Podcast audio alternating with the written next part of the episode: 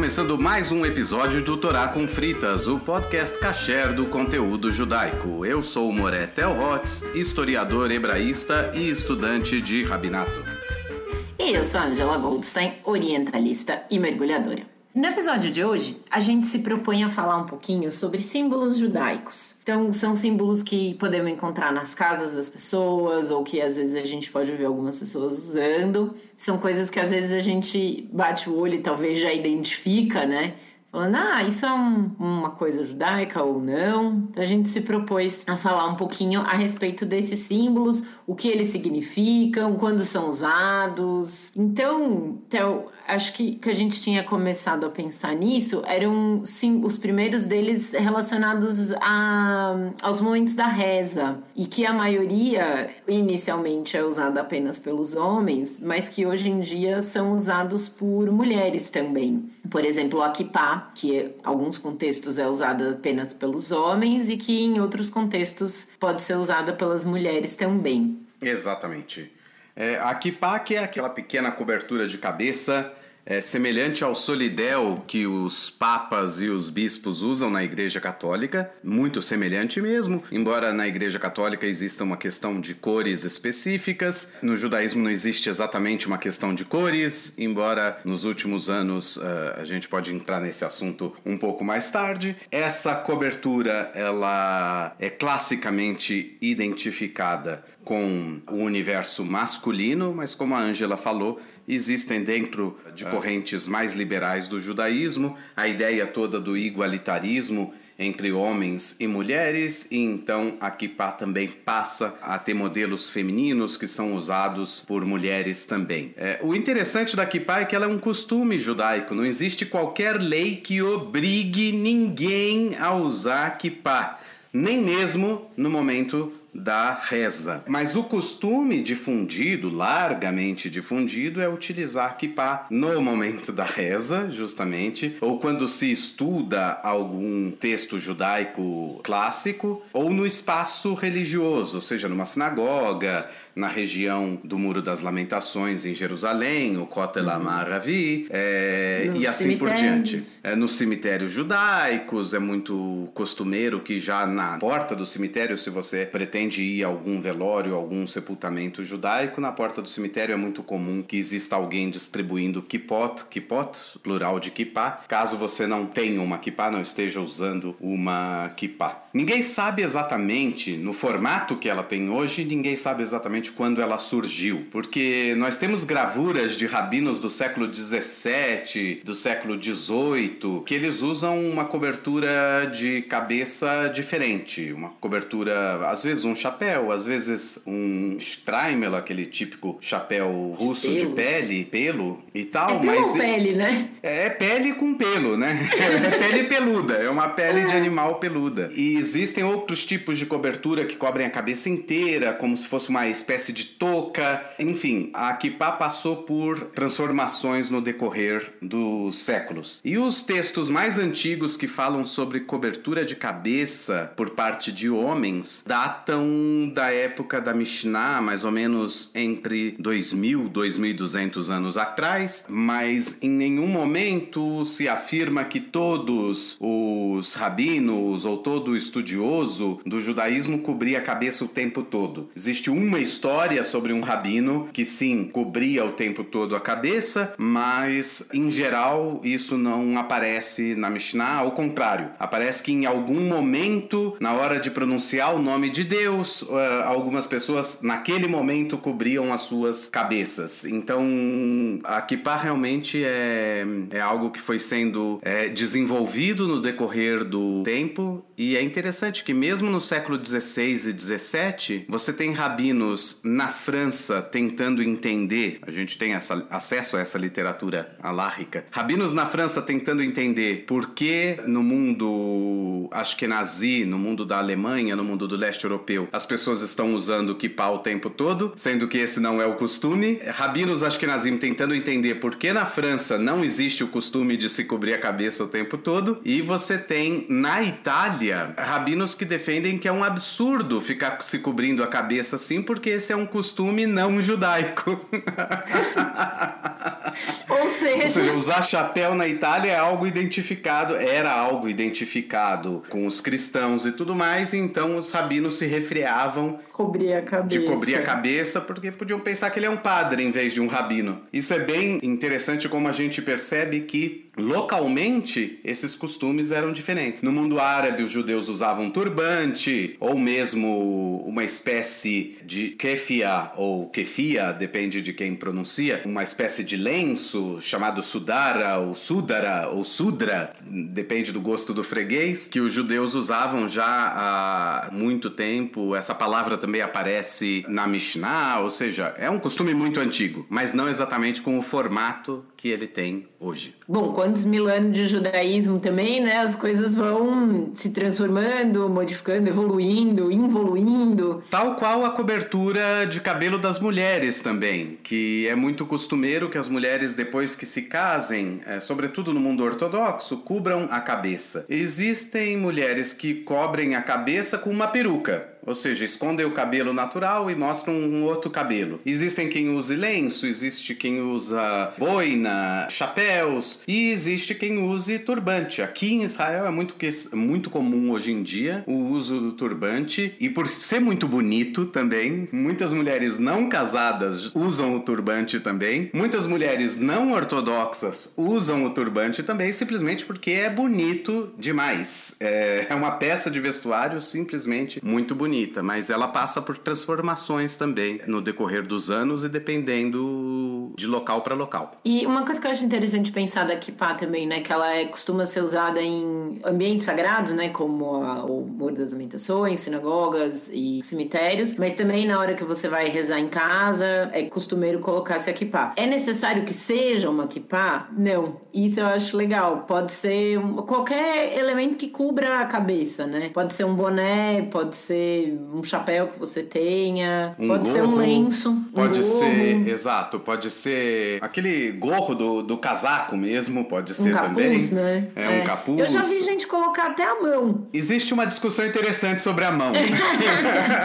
Não diga. Que a ideia toda é você cobrir o seu corpo. Se você cobre com a sua própria mão, o seu corpo continua descoberto porque a sua mão é que está cobrindo. Se você cobrir a cabeça de outra pessoa e outra pessoa cobrir a sua, aí faz mais sentido. Da Kipá também é legal que existem modelos diferentes, né? Com desenhos ou é, cores. Eu particularmente gosto das kipotes de crochê. Acho elas sempre bonitinhas, assim, costumam ser coloridas. Para criança tem, né? Sempre com desenhinhos, assim, também, para ser uma coisa mais mais lúdica mais legal e tudo mais. Crianças, eu, é. eu já vi Kipá do Homem-Aranha, Kipá que imita a bola de basquete, isso é um sucesso entre os americanos, sucesso ah, entre as crianças americanas. Tem de bola de futebol, tem de tudo quanto é coisa.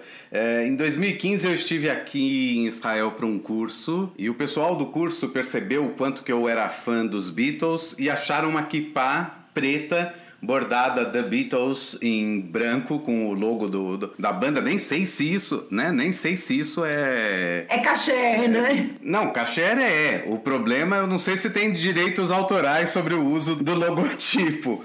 Espero que o Paul McCartney não nos ouça aqui no, no podcast.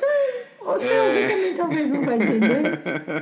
e, Mas... Enfim, eu tenho uma equipa dos Beatles por conta disso. Tem equipa do Corinthians, do Palmeiras, tem de todos os times para ninguém reclamar. Realmente não existe uma forma específica ou cores específicas e assim por diante. O que existe na sociedade israelense é às vezes uma identificação com certos grupos religiosos de acordo com o tipo de kippah. Então é muito comum que o sefaradi, muito religioso, ou como alguns chamam sefaradi ortodoxo, use uma kippah de camurça preta. Já entre Hassidim é muito comum que seja uma kippah preta de veludo, bem grande. Existem outros é, religiosos nacionalistas que usam uma kippah de crochê bem pequenininha, quase plana, assim em cima da cabeça. Existem outros que usam kippah de crochê um pouco maior. Existem outros que usam uma kippah de crochê bem grande, colorida. em geral, eles são Haredim ligados aos movimentos de colonização dos territórios palestinos. Nada disso realmente diz claramente, ah, eu sou ligado a esse grupo, mas é a kippah mais comum dentro de cada grupo. E aí, ainda na, no âmbito da reza, a gente tem o talit, que é aquele chale de orações, que eu me lembro de você falar, ele é usado só na reza da manhã, procede? Exato, o talit, que é esse chale de orações que, que muitas vezes a gente é, vê em fotos, as pessoas no cótel, é, se vê o, o judeu utilizando esse talit, esse, esse chale grande de orações que tem nos seus quatro cantos fiozinhos, chamados tzitzit, ou tzitziot no plural, que indicam o cumprimento, o número das mitzvot que existem, dos mandamentos que existem no judaísmo, 613 mandamentos. Em geral, se usa apenas na reza da manhã, se usa na reza da tarde, quando tem leitura de Torá na reza da tarde, ou seja, não é sempre, e o único momento do ano que se usa o talito o dia todo é no Yom Kippur. Então, na reza da noite, na noite do Yom Kippur, já se coloca o talit e depois na reza de manhã e vai ficar até a noite seguinte, quando acaba o Yom Kippur, todo mundo vestido de talit. Talit é uma coisa que as mulheres usam menos, né? Eu vejo assim no movimento reformista mais mulheres usando kippah do que talit, né? Não é uma coisa que a gente ainda tenha adquirido o hábito de, de usar ou... Eu, eu não sei, eu acho que varia de comunidade para comunidade. Em São Paulo, na comunidade Shalom, é muito comum o uso de talit por mulheres. Aqui em Israel, nas sinagogas é, liberais, o talit é muito mais comum até do que a kippah, pelo que eu percebo, mas talvez fora de Israel, no mundo liberal, seja talvez mais comum o uso da kippah por mulheres do que do, do talit. Embora também haja comunidades liberais liberais onde as mulheres em geral não utilizam kippah nem talit. É simplesmente muito do gosto do freguês aí também. Não existe uma obrigação. Essa é, é isso é interessante. As mulheres não usam historicamente talit porque elas estão desobrigadas pela lei judaica. Quer dizer, se elas foram desobrigadas é que em algum momento estavam obrigadas, né? Então, quando alguém é, usa hoje em dia, ela continua não estando obrigada a usar aquilo o tempo todo, todas as vezes. Então, tem mulher que opta não utilizar e tá tudo bem. Não existe nenhuma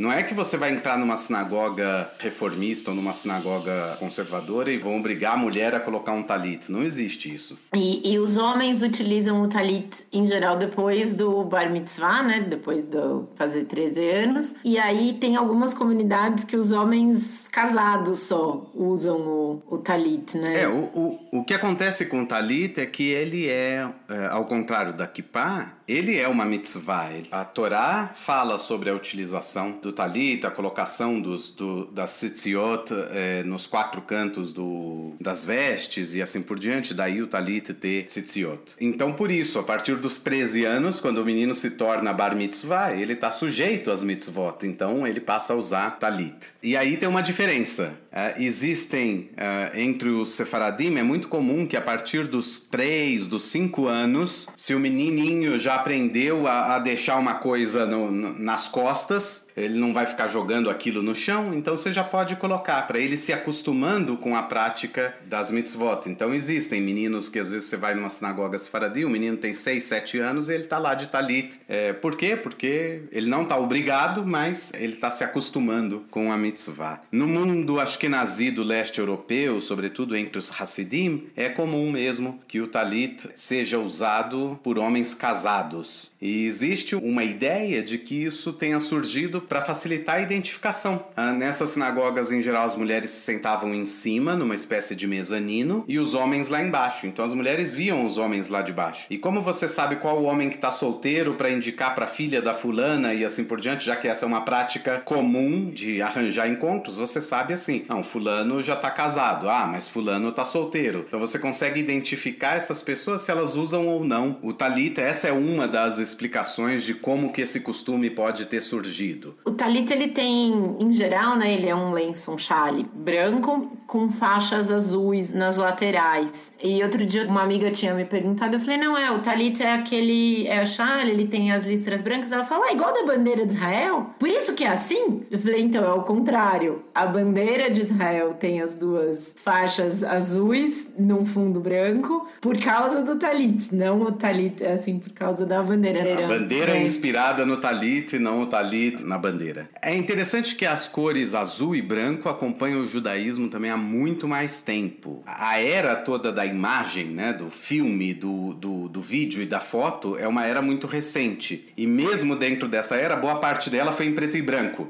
Então, começou-se a ver o, o azul e o branco muito mais recentemente. Mas historicamente, a cor aparece já nas fontes judaicas mais antigas. O próprio Talit, no texto da Torá que fala sobre os fios, que fala sobre os tzitziot, que devem ser colocados nos quatro cantos das vestes, se fala de um dos fios ser de cor tchelet, que é um azul celeste. Então a cor, a cor azul, é, em contraste com a cor branca, ela já existe há, é, eu já há vi muito, com tempo outras cores no- também, né? Tem alguns com, com as listras pretas ou até mesmo coloridas, assim.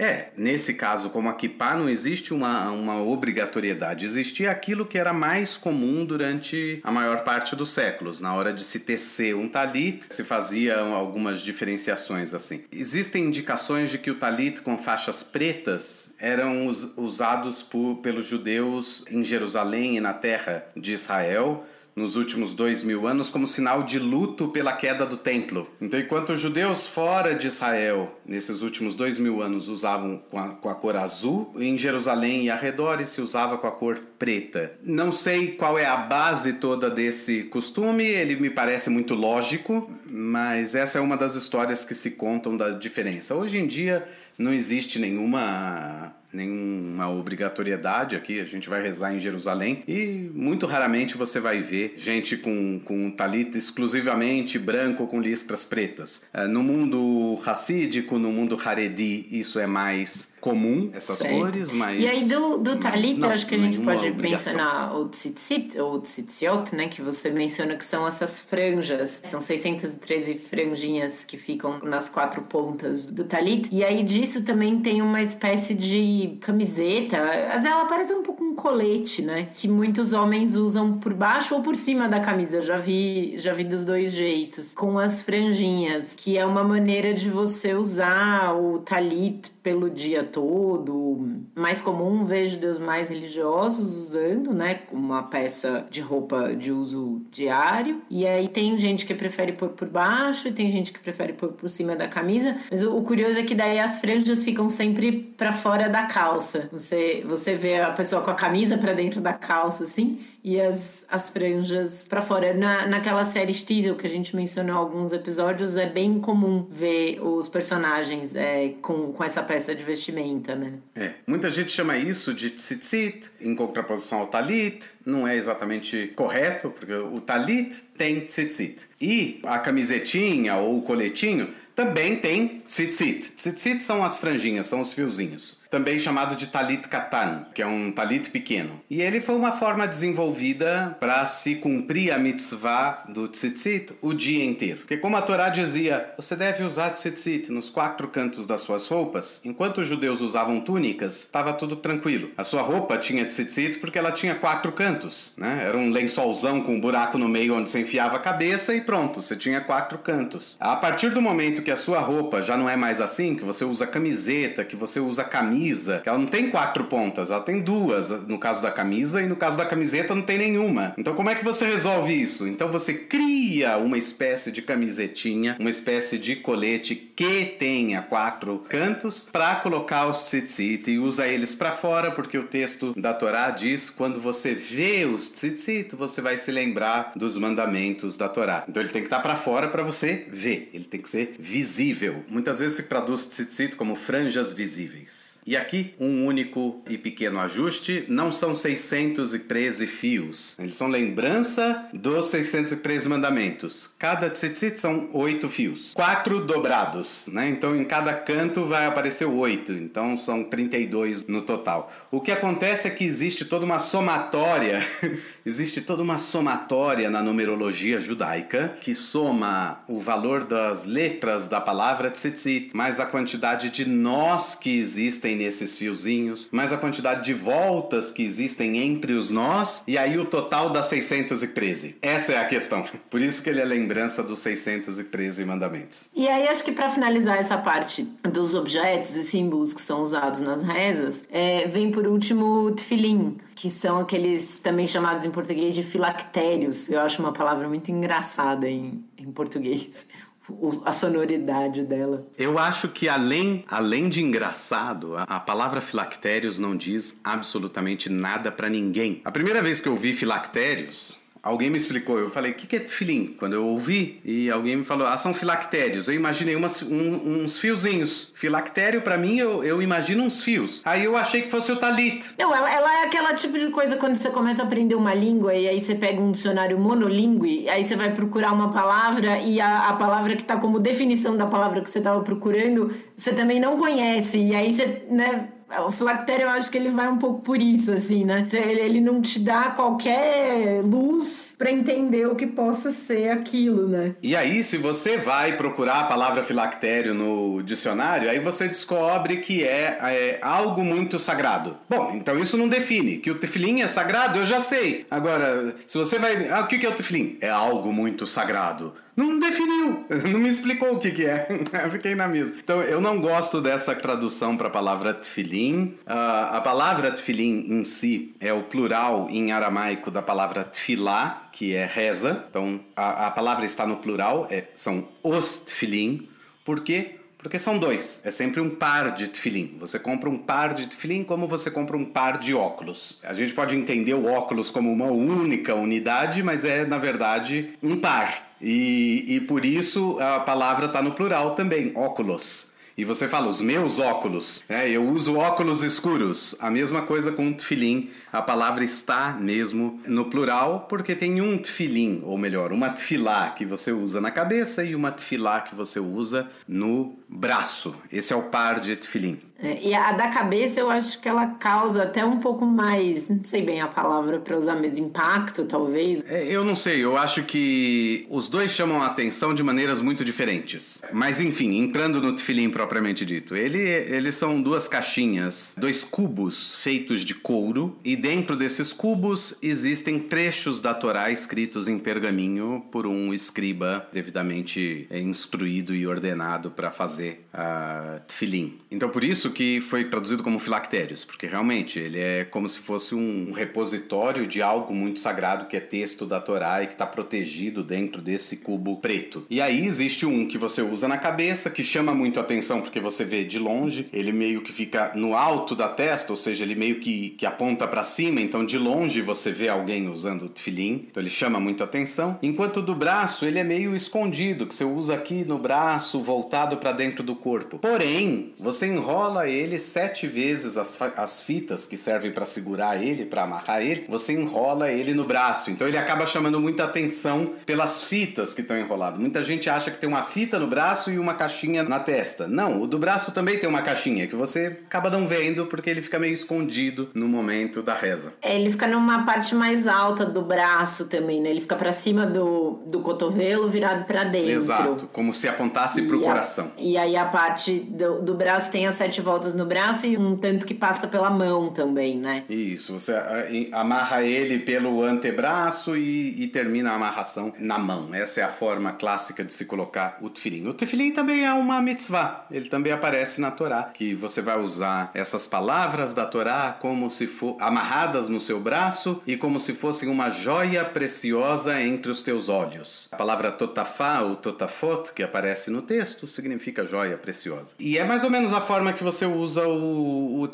Se você imaginar essas figuras, gravuras que a gente vê, ou filmes que se passam na Idade Média, a princesa sempre tem uma joinha que cai aqui na testa. Tem um, uma espécie de um colarzinho que ela usa sobre a cabeça, assim, e uma joia que pende na testa, entre os olhos. É, e, e esse é o lugar do tefilim. Então, faz sentido quando o texto fala, você vai usá-los como uma totafá, vai usá-los como totafot, vai usá-los como uma joia preciosa entre os teus olhos. É, se refere ao formato dele ou ao lugar onde se coloca o tefilim. A palavra totafá é descritiva nesse sentido, mas eu acho muito bonito traduzir assim, que eles serão como uma joia preciosa entre os teus olhos, uma, uma coisa muito valiosa, preciosa, cujos valores presentes naquelas palavras que estão guardadas ali dentro do tefilim te guiem para a vida. Sim, e aí dentro de cada uma das caixinhas tem esses pergaminhos e tem uma diferença, né, Theo? O do braço e o do o da testa, a quantidade de, de pergaminhos. Exatamente. São quatro trechos da Torá, quatro trechos que falam sobre o tefilim. Então, o que, que os sábios fizeram? Decidiram, ou se não decidiram, a tradição é muito antiga, então o mais correto é se dizer que a tradição antiquíssima que foi transmitida pelos nossos sábios dizia que esses quatro trechos deviam estar escritos em um único pergaminho, então os quatro trechos em seguidas. Esse pergaminho é enrolado e colocado no tefilim do braço. Enquanto o da cabeça, esses quatro mesmos trechos são colocados em quatro pergaminhos diferentes e colocados dentro desse cubinho. Esse cubinho da cabeça ele é dividido em quatro partes. Se você vê um tefilim de perto, você vai perceber que ele é dividido. E dentro dele, então, se coloca os quatro pergaminhos. No total, então, você tem quatro trechos repetidos em cinco pergaminhos. E o número cinco evoca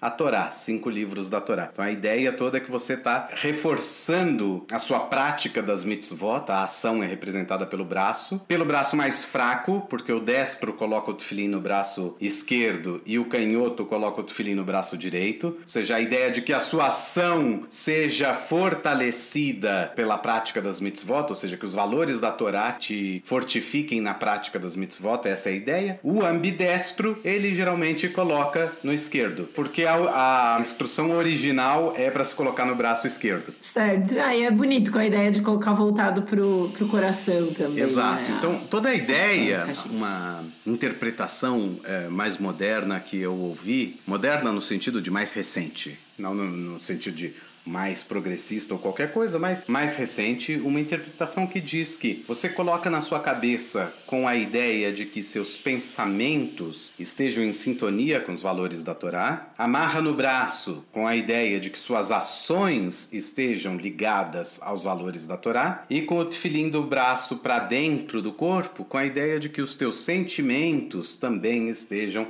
sintonizados. Porque nem sempre o que é. Tá tudo em alinhamento. Exatamente. Né? Nem certo, nem sempre tudo que é bom é o correto, nem sempre tudo que é correto é o melhor, e nem sempre aquilo que você faz porque é o lógico a ser feito realmente tem o melhor a ser feito. Você tem que olhar muitas vezes como aquilo vai atingir outras pessoas. Então, ele representa de certa forma uma busca de um equilíbrio das suas forças eh, através dos valores da Torá. Uhum. Oi, gente, tudo bem? É, tô passando para avisar que nós acabamos de lançar a nossa campanha de financiamento recorrente para o podcast. Se você gosta do conteúdo do Doutoral com Fritas, considere nos apoiar financeiramente através do Catarse. Por enquanto, são duas as recompensas que a gente está oferecendo. A primeira é a nossa newsletter, que vai cheia de informações complementares ao episódio que foi ao ar. A segunda é uma novidade bem bacana. Uma vez por mês, o Theo e eu faremos uma live com os apoiadores do podcast para bater um papo direto com vocês. O apoio é super importante para a gente manter o podcast no ar. Para saber mais, é só acessar catarse.me barra com fritas. Então, acho que em termos de símbolos de rezas, a gente cobriu basicamente tudo. E o que eu queria falar agora é da estrela de Davi, que acho que é, né, a gente pegar a bandeira de, de Israel também, né, assim como o talit é um símbolo judaico que está representado na bandeira de Israel, a estrela de Davi é bem facilmente é, identificável, né, como um símbolo, um símbolo judaico. É, infelizmente, durante o Holocausto na Segunda Guerra Mundial, foi o símbolo que escolheram para nos identificar, né, era a estrela de Davi amarela, escrito é, na língua local, né, Yuda em alemão, Drif em francês, que foram, era como os primeiro antes de serem levados aos campos, eram como os judeus eram identificados nas ruas, e depois dentro do campo, isso é uma coisa, enfim, eu ia falar que eu gosto de lembrar, mas eu não gosto, eu acho importante lembrar, que não foram apenas judeus que estavam concentrados nos campos, e aí cada grupo de prisioneiros tinha um símbolo específico, o nosso era a estrela de Davi. Por que ela é um símbolo tão importante, tão, tão ligado, talvez o, o principal símbolo ligado ao judaísmo essa, que a gente tem? Essa é uma resposta, é uma pergunta interessante e uma resposta bem mais interessante. A resposta é ninguém sabe. É, o fato é, a estrela de Davi, como ela é hoje, a gente desconhece a origem propriamente dita. A gente sabe que Historicamente, é, através da arqueologia, a gente acha os dois triângulos equiláteros invertidos e entrelaçados que formam essa estrela de seis pontas. A gente acha em outras civilizações. Uh, o que a gente sabe é que ela é usada dentro da civilização judaica já há cerca de dois mil anos. Existem antigas sinagogas que foram escavadas aqui em Israel, onde você encontra nas fundações é, as paredes com a estrela de Davi gravada nelas e assim por diante. É, e ela ganhou esse nome, Estrela de Davi, por quê? Porque ela foi associada ao judaísmo, né? E Davi era o rei de Israel, então ela acabou sendo associada. A gente não sabe quando exatamente surgiu. Em outras culturas, ela também é chamada de selo de Salomão, embora tenha uma diferença técnica aí. O selo de Salomão são também dois triângulos equiláteros invertidos, um sobreposto ao outro, e eles são maciços, não é só a, a, o, o contorno. A Estrela de Davi é o contorno dos dos, triângulos entrelaçados um no outro, enquanto o selo de Salomão ele é só o formato ele é preenchido. No caso das estrelas de Davi amarelas, elas eram tecnicamente selos de Salomão amarelos. Na prática não muda muita coisa. O fato é que com o passar do tempo e sobretudo no final da Idade Antiga e começo da Idade Média, com o surgimento dos grandes amuletos e também com a, a dispersão judaica, sobretudo pelo mundo cristão, e no mundo cristão rapidamente se desenvolveu o costume de se usar um crucifixo, algum símbolo cristão pendurado ao pescoço, né, como um pingente, uh, os judeus também passaram a utilizar também a estrela de Davi como uma espécie de joia, de amuleto que se usava uh, no cordão. E ele se tornou um dos símbolos, uh, eu diria, mais eh, difundidos do judaísmo, embora a origem dele não esteja na Bíblia, nem no Talmud, nem, nem nada. Existem pessoas que gostam de dizer que esse é o em hebraico ele se chama Magen David, que é literalmente o escudo de Davi, não a estrela, mas o escudo. E existem as pessoas que vão falar que é porque o escudo de Davi, quando ele saía à guerra, tinha esse formato. Eu não gosto dessa explicação porque eu sou historiador, eu imagino a cena. Um escudo que tem tanto furo assim, para que que é um escudo então? Vai de peito aberto para a guerra, porque qualquer lança entra por esse escudo, não, não, não, ele não defende de nada. É... Não, e não, não você pode inclusive espetar o seu companheiro que tá ali do Exato, lado. Exato, ele é né? é pontudo, seis, seis pontas para todo lado. Então, é, realmente ele não é um escudo nesse sentido. A, a palavra escudo ela tem a ideia de defesa. Então, talvez na Idade Antiga, talvez até num tempo mais antigo do que uh, das sinagogas que foram escavadas que eu comentei antes, talvez na fortaleza de Davi, a gente não sabe, não terminamos escavações ali, uh, talvez existisse esse símbolo como símbolo de fortaleza, como símbolo de algo que é defendido. Então, daí ele foi associado com defesa, defesa de Davi ou a, o escudo de Davi. É, lembrando que escudo também é uma palavra utilizada para o brasão de armas, né? Brasão familiar. Quando as pessoas vão fazer essas coisas, ah, qual é o brasão da sua família e tal. Isso também é chamado de escudo de armas, não só de, de brasão de armas. Então também tem a, a palavra escudo, ela não significa só aquele armamento, né? Do, igual do Capitão América ela também é um símbolo né, representativo. Agora, é verdade que na maior parte dos brasões também existam escudos,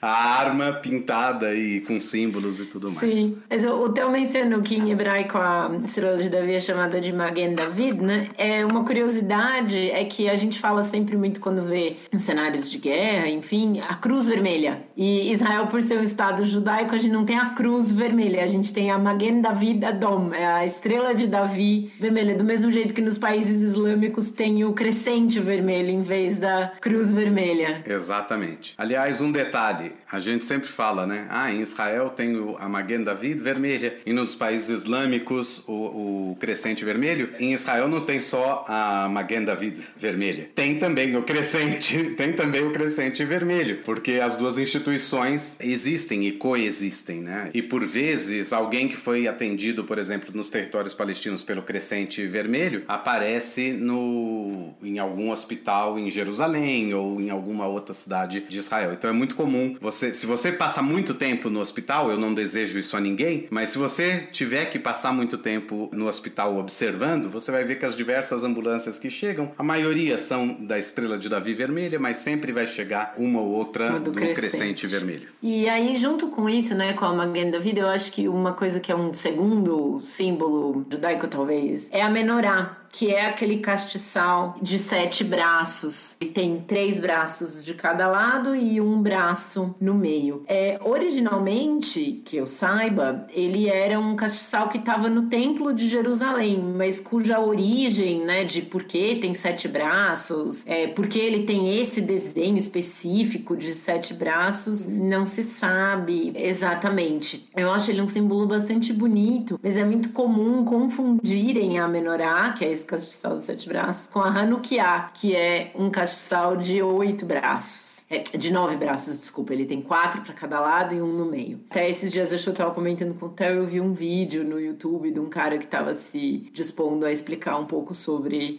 judaísmo e atrás dele tinha uma Hanukkah em vez de uma menorá. Eu achei, talvez, é, possivelmente tenha sido um erro de produção, porque a menorá, ela é um símbolo que é encontrado em casas judaicas, é muito comum você chegar na casa de alguém que é judeu e ter uma menorá. Estritamente um objeto de decoração, ela não costuma ser acesa, né? A gente mantém a menorá em casa só como um objeto de decoração, você não coloca velas nela, ou óleo, pavio, enfim, ela, ela não é, ela não serve como um castiçal. Ela não tem a, a função dela é ilustrativa. E aí a Hanukkah, ao contrário, ela é um objeto que é usado uma vez por ano durante uma festa, sobre a qual vamos falar em um episódio futuro, que é a festa de Hanukkah, conhecida como a festa das luzes também. A Hanukkah sim é acesa durante essa semana, são oito dias de festa, então durante esses oito dias a Hanukkah sim é acesa, coloca-se velas e tudo mais. E eu acho que a, a, pode ter havido aí, às vezes, uma confusão. É, é, é comum, elas são é, semelhantes, né? A, a, a, menorá, ela tem sempre aquele formato é, de semicírculo, né?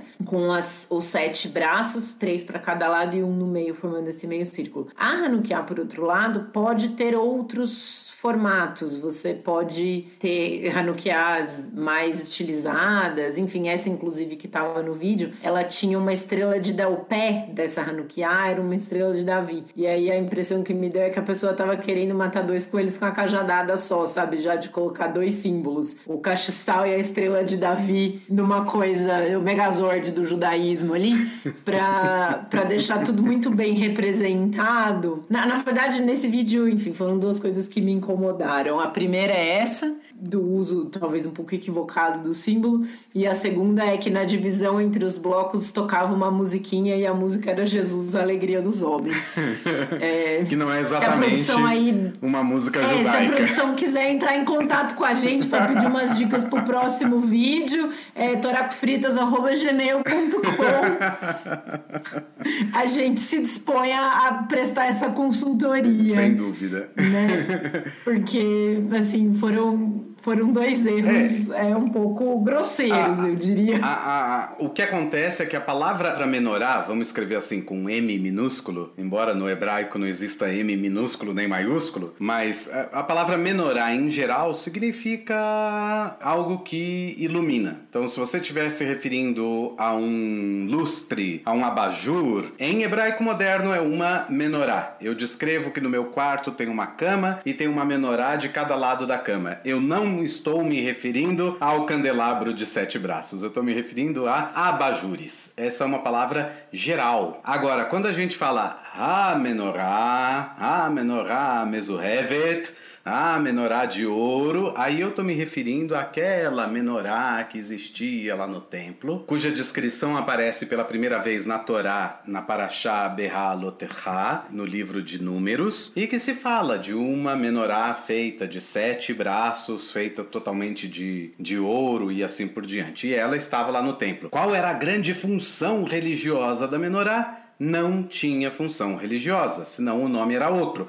A função era iluminar o templo. Não existia eletricidade, então você iluminava com uma menorá. E por que sete braços? Para ter luz o suficiente para iluminar o templo. Agora, claro, muita gente encontrou no número 7 explicações místicas do porquê sete braços e assim por diante. E todas elas são explicações é, válidas, mas na parte prática da coisa é o templo precisa ser iluminado. Iluminado. É... Essa menorá de ouro foi destruída junto com o templo e refizeram, né? Ela tem uma, uma réplica dela, ou enfim, uma nova, né? Que está em Jerusalém. Ela é, pode os, ser. Os romanos, quando o templo foi destruído, os romanos levaram a menorá embora, ouro maciço, quem não ia querer levar. No arco de Tito, em Roma, é possível se ver essa cena da vitória dos romanos e eles levando a menorá de ouro. Foi uma das grandes vitórias romanas da da época. E hoje o Temple Institute recriou, fez essa réplica que a Angela se refere. Ela foi colocada primeiro na cidade antiga, depois perto da sinagoga Hurva, e hoje ela tá na entrada para a área do Kotel Amaravi. Tipo, estão levando ela aos poucos para o lugar mais perto de onde o templo esteve. Ela é feita em ouro maciço, fica em volta de uma redoma, é, ela tá de um dentro de um, super espesso. Ela tá dentro de uma assim, redoma é. e tudo mais, porque ela é ouro maciço, é algo maluco maluco assim de se ver, é, é, super impressionante de se ver. E o que acontece? Como a palavra menorá, no seu sentido mais amplo, é algo de iluminar, o candelabro utilizado para a festa de Hanukkah era muitas vezes chamado de menorá de Hanukkah em cada uma das línguas na Europa. É muito comum você ver que os americanos até hoje falam Hanukkah menorah. Eles não falam de jeito nenhum Hanukkah. Você fala Hanukkah para um americano, ele não tem ideia do que você está falando. O judeu americano muitas vezes, a não ser que ele fale hebraico. A palavra Hanukkah foi criada no hebraico moderno, ela não existia antes, ela foi criada, desenvolvida para explicar a especificidade desse candelabro específico da festa de Hanukkah. Então é uma palavra realmente nova. Mas realmente, toda Hanukkah na prática é uma menorá, mas a menorá com M maiúsculo por assim dizer, é aquela de sete braços que hoje também se encontra no brasão de armas ou no brasão do Estado de Israel. É o símbolo do Estado de Israel, é um escudo com a menorá do templo e ao redor dela duas, dois galhos de oliveira. Uhum, muito bem.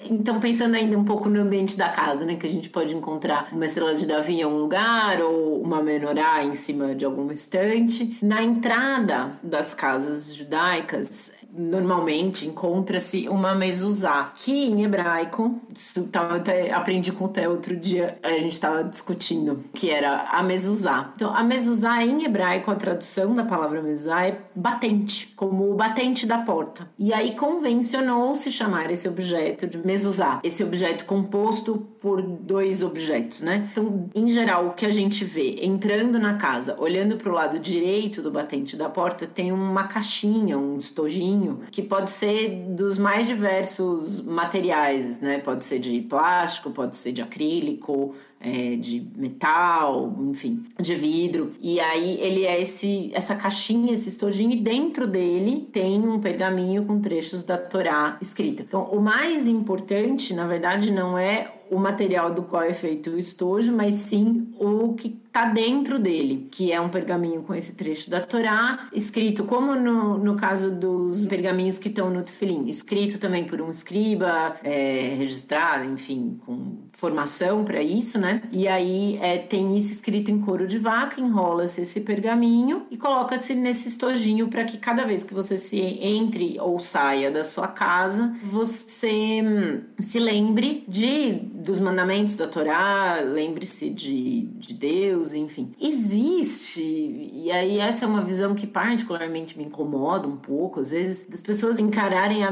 usar como um amuleto, assim, uma coisa de ai que vai te dar vida longa, vai te dar prosperidade, vai. Não. A, a mezuzá, ela é um uma mitzvah, é um mandamento, é uma coisa que você tem que ter na entrada da sua casa, para que quando você entre e saia, você se lembre de seguir a Torá. Eu já vi gente colocar mezuzá em carro, que eu acho uma coisa esquisitíssima, e eu já vi gente usando também pendurado é, numa corrente, assim, eu também achei um, um uso um pouco esquisito, vai, talvez desvirtuado, assim, da ideia do que é a mezuzá. E, e costuma-se, ao entrar ou sair de casa, você encostar a mão na mezuzá e beijar a mão depois disso. Uma vez até um amigo meu veio aqui em casa, isso antes da pandemia, né? E ele me perguntou depois, uma vez, ele, ah, Angela, não sei, tava, entrei na sua casa, ele não é judeu. Se eu encostasse a mão na menorá e beijasse, você se sentiria ofendida? Ofendida não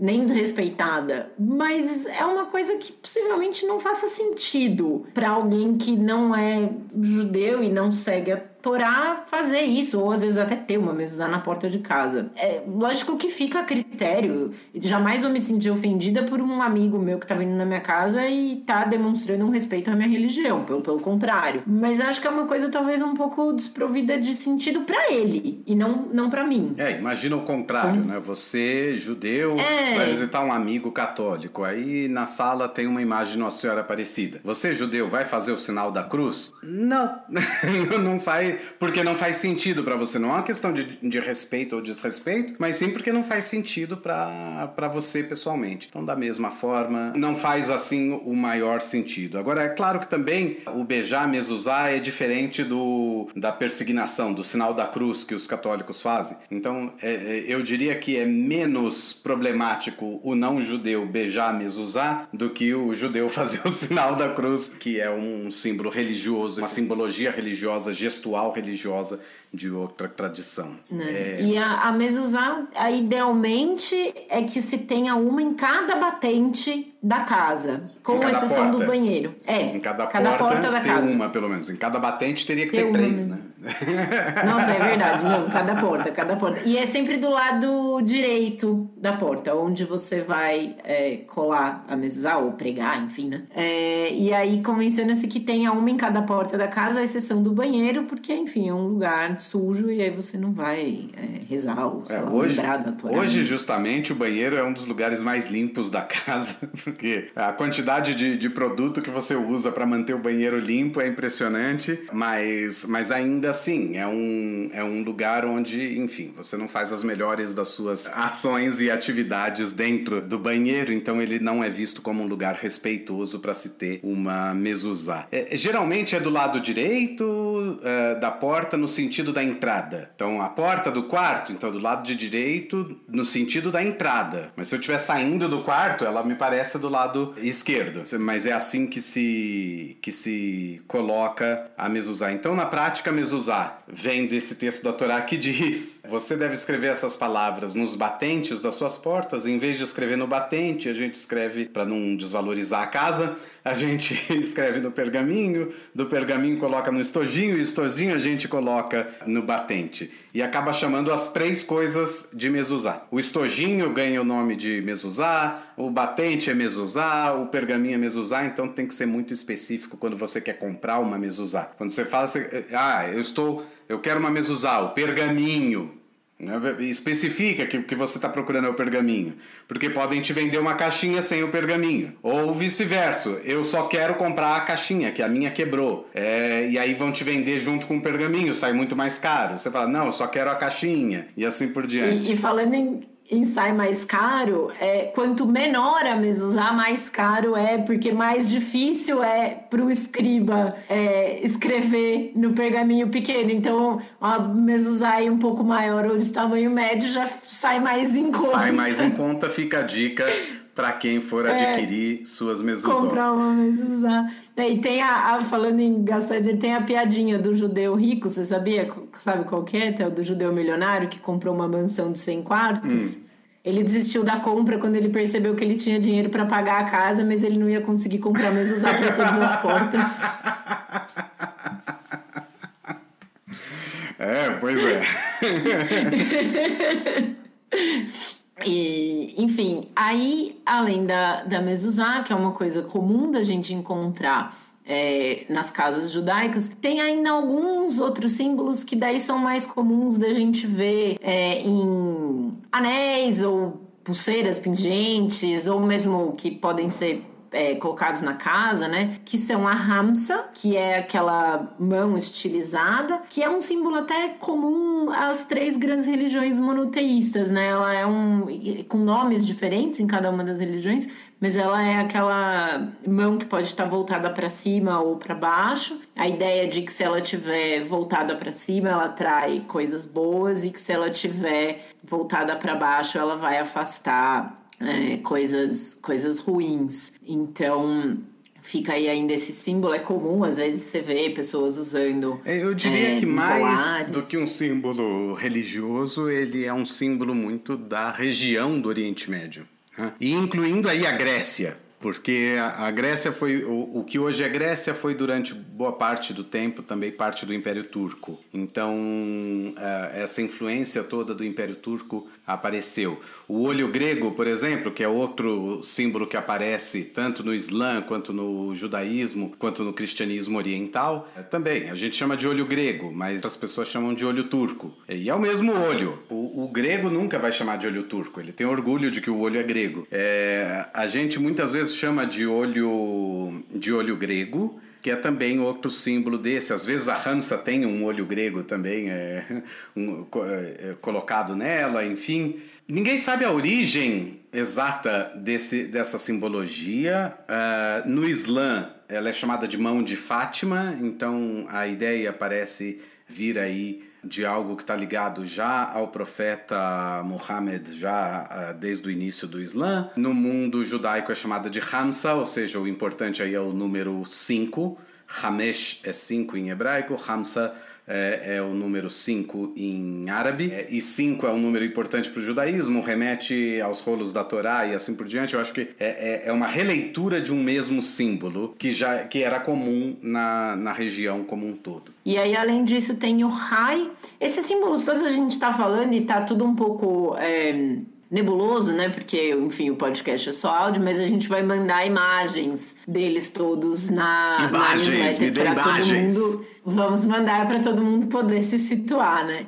E o Rai, que acho que talvez seja o último símbolo que a gente pode mencionar, ele é a letra Het, né? Com o Yet e que quer dizer vida em, em hebraico. E é um. Eu já vi bastante. É bastante comum, assim, ver. Eu, até tatuagem já vi bastante gente com. É, o Rai. A palavra Rai significa vivo. Não é vida, porque vida é Haim, mas é, é, o verbo viver. Mas enfim, é associado à vida e tudo mais, é, que são essas duas letras, Het e Yud. É, e, e, e, também se vê muito em pingentes e tudo mais. O que é interessante é que a somatória dessa palavra na, na numerologia judaica, é a segunda vez que a gente fala de numerologia judaica hoje, então isso é tema que vai acabar voltando mais tarde. A, a letra Het tem um valor de 8, a letra Yud tem um valor de 10, então a palavra Rai é, tem o valor de 18. E por isso é tão comum no judaísmo que a gente use múltiplos de 18 para coisas é, boas. Muito comum você ver, ah, uh, instituição que vai falar a doação mínima de um RAI, ou seja, de 18 reais, 18 dólares, 18 shekels, enfim, e que os múltiplos sejam uh, múltiplos de 18, que é entendido como uma coisa boa, que é a vida. Justo, muito justo. Muito bem, então com isso a gente encerra o nosso episódio de hoje do Torá com Fritas. E antes de subirem os créditos, o Theo, quem vai deixar a dica de filme hoje é o Theo. É, e a gente vai enviar também. Eu vou deixar uma dica de um livro e a gente. Lembrando que isso tudo vai estar tá na nossa newsletter. O filme que eu indico é O Ano que Meus Pais Saíram de Férias. É um, é um filme bem interessante. Ele se passa nos anos 60, 70, época da ditadura militar no Brasil. Se passa, sobretudo, no bairro do Bom Retiro, que na época tinha um número de judeus muito expressivos. Hoje já não é um número tão grande assim dentro desse bairro. E o filme se passa por lá. É, não vou contar muito além do filme. O menino ele é deixado nesse bairro pelos pais dele e ele acaba meio que se descobrindo como judeu e vivendo nesse, nesse bairro com essas pessoas. Ele vai vendo esses símbolos, ele vai se encontrando com ritos. Então, eu acho que ele fecha bem também o episódio anterior de Ciclo da Vida, mas também o episódio esse episódio de símbolos judaicos e, e é uma boa maneira também de navegar pelo tempo e navegar pelo judaísmo brasileiro. É um dos meus filmes preferidos da vida, assim, eu adoro esse filme. E agora tem uma curiosidade. Você falou que o filme é passado em sua maior parte no Bom Retiro. Você sabe onde está localizado o prédio? Hum. Né, que ele fica? Onde? Em Campinas. Ah, é? uhum. Fica na rua Lusitana, em Campinas. o filme praticamente todos passam no Bom Retiro, mas o prédio onde ele mora fica em Campinas. Eu vou deixar a dica de um livro que é o Dicionário Judaico de Lendas e Tradições do Alan Unjaman, que é um livro bem bacana. Ele é, apesar de ser um dicionário, não é um livro muito grosso, mas ele tem informações sobre todos símbolos e, e outras lendas e tradições judaicas. Então é, é um livro bastante interessante. As informações são boas, precisas, os verbetes são bem legais. Eu vou deixar é, as referências do livro e do filme na nossa newsletter que vocês recebem. Então, a gente termina por aqui o episódio de hoje do Torá com Fritas. Lembrando que vocês podem entrar em contato com a gente através do e-mail toracomfritas.gmail.com, nos seguir no Instagram, arroba toracomfritas, também no Twitter, arroba toracomfritas. Para não perder nenhum dos nossos episódios, é só assinar o nosso feed. Eu sou a Angela Goldstein, junto com o Theo Rods, idealizadora e apresentadora do Torá Fritas. O Alu é o nosso editor de som e intérprete da nossa música de abertura, a conhecida Amanaguila. Para entrar em contato com ele, é só procurar no Instagram pelo arroba o Alu de sempre ou arroba aluprodu. E a nossa identidade visual é da Maia Batalha. Muito obrigada a todo mundo que ficou com a gente até aqui. Até a próxima. Até a próxima.